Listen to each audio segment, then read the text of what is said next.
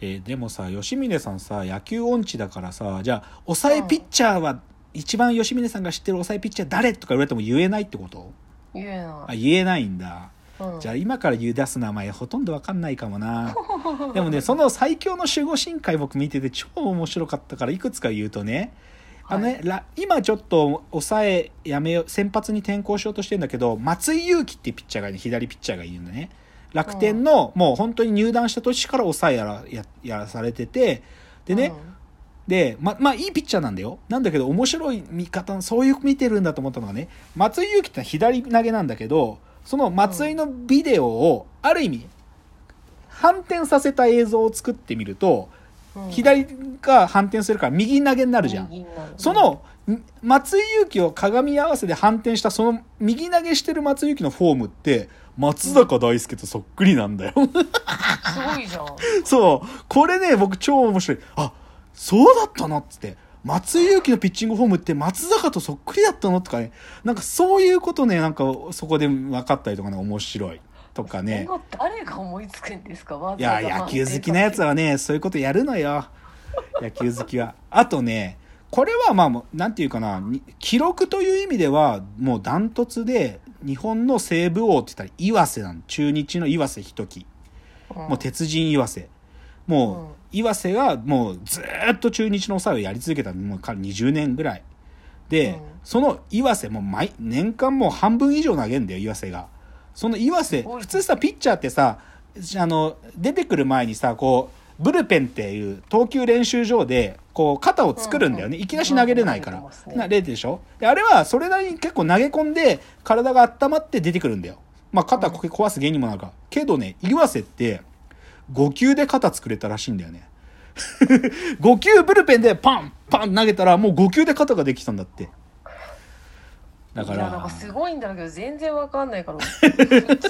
いやでもこれ野球分かってる人からするとすごい。驚くべきことだよ。岩瀬が5球で肩作ってたのっていうのは結構驚くべきこと。そう。でで、まあ、この最強の守護神の話の時のでも最後の大ネタはじゃあナンバーワン守護神は誰かっていう議論の時に2人の名前が上がって1人は大魔神佐々木。大魔神佐々木は知ってんじゃない？うん知ってる大魔神佐々木はある意味もう横浜からまあその後マリナーズに行って、まあ、日米で活躍した本当最強のストッパーですよ。とうんもう一人はもう天才江夏豊ね。名前は知ってる江夏、まあ、僕も江夏の時代なんか知らないよ。もう、神話の時代の人なんだけど、江夏の記録もやばくてさ、江夏はだって203勝してるくせに196セーブしてるから、先発ピッチャーとしてもとんでもない記録作ってるのに、抑えピッチャーとしての記録も異常だっていうのでそのどっちが上かなって議論で、めっちゃ親父たちが盛り上がってた。で僕はどっちをこうつけがたしだから、僕はちょっと今日結論は言いません。っていうので、ちょっと野球よもやま話がちょっと間に挟まったところで、じゃあはい最後に、今日の本題である、ストレートという名の魔球、うんうんこれを受け継ぐ者たちはいるのかと。そういうことで藤川球児が今年で引退してしまう。で、正直でも藤川球児が現れるまでそんな球のあ使い手はいなかった。まあ実は隠れで山本昌がいたけど、でもそこまでストレートにもうストレート75%投げてバッタバッタ三振取るピッチャーっていうわけではなかったと。うんだから藤川球児のような本当に魔球のようなホップするストレートを投げる投げ手が今候補者がいるかって話をしたい。でうん僕は今日2人挙げます。2人。はいで正直この2人はまだ覚醒していません。ある意味くすぶってるって言ってもいいな。でちょっとその2人で少なくとも僕が長年野球を見続けてきた中で でもこいつらがそのアマチュアの時に投げてたボールはひょっとするとって思う球を投げてた2人を紹介しますね。はい。まず1人目田中正義というピッチャーがいます。ソフトバンクにいるピッチャー田中正義というピッチャーがいます、うんうん。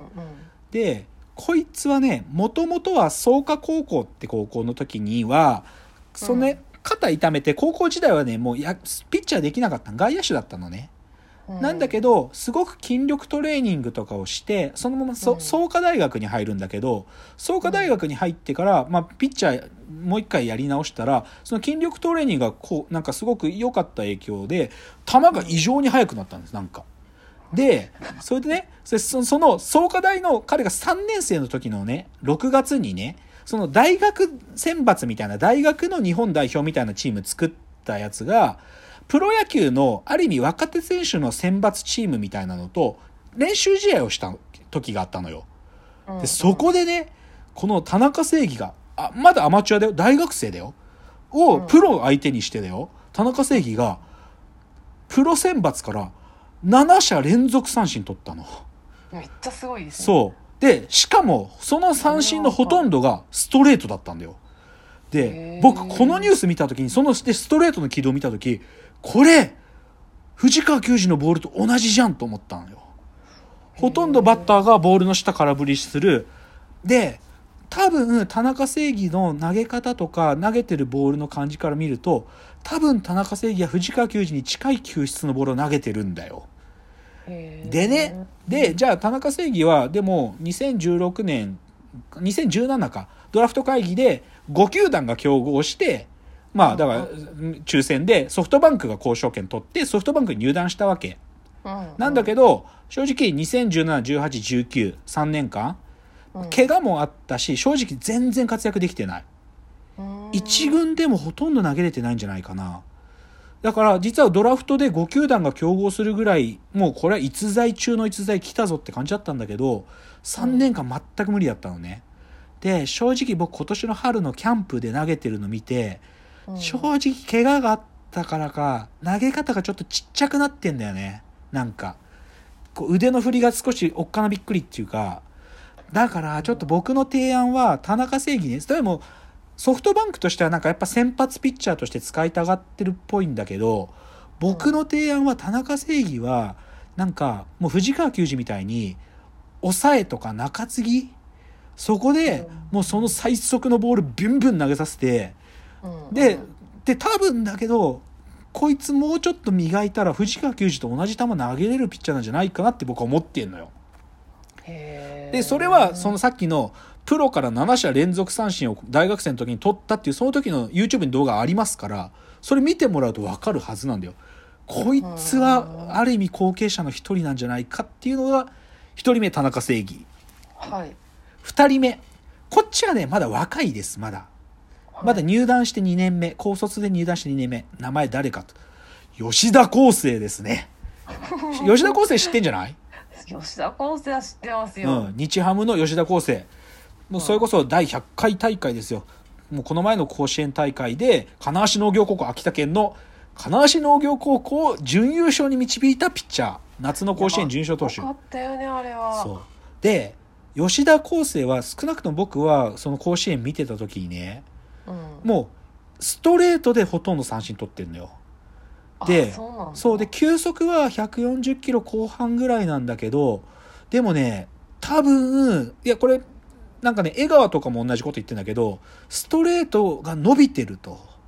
すごく伸びてる、でまあ実はねまあ、江川卓なんかも、まあ、怪物江川も同じように伸びたストレートの扱い手だったという証言もあるんだけどでもその江川が僕に近い球質だって言っててうん。でで他の何人かの証言を聞いてもなんかストレートがやっぱり吉田康生のストレートはすごくキレがあって伸びてるっていう証言があってうん。でねで今正直去年吉田康生1年目ででそれなりにまあなんていうのかなまだ育てるってフェーズだから日ハムもこう丁寧にだから一軍のピ試合とかも経験させてまあ勝ったりもしてるんだけどまだ大活躍ってフェーズじゃないのね。まだじっくり育ててる、しかしねちょっと僕が気にしてるのはね今年の春先に吉田康生がねあのちょっと投げてるのを見たんだけど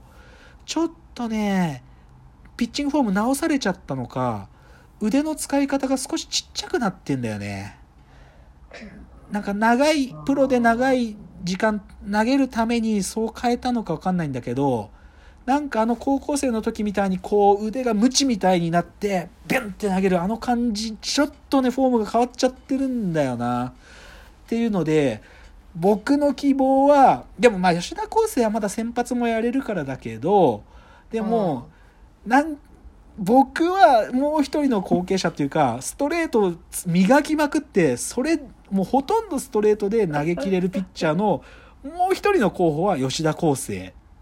って思ってる。だからちょっとねプロ野球のスカウトの方たちはもう絶対分かってるはずだから。だからでもなだからこれでもこれで藤川球児が阪神辞める辞めるとか引退するからさ。そうすると、などっちかというとまあ藤川球児はなちょっと性格的にあの仁義に熱い男だから簡単に他球団の選手に教えたりしないかもしんないけど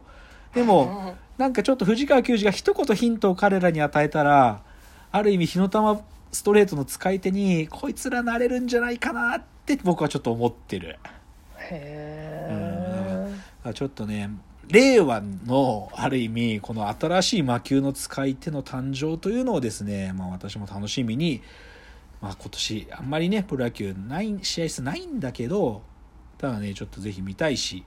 なんとか藤川球児が引退する前に甲子園で投げる藤川球児を見たいなっていうのが、まあ、今年の最後の夢ですかね。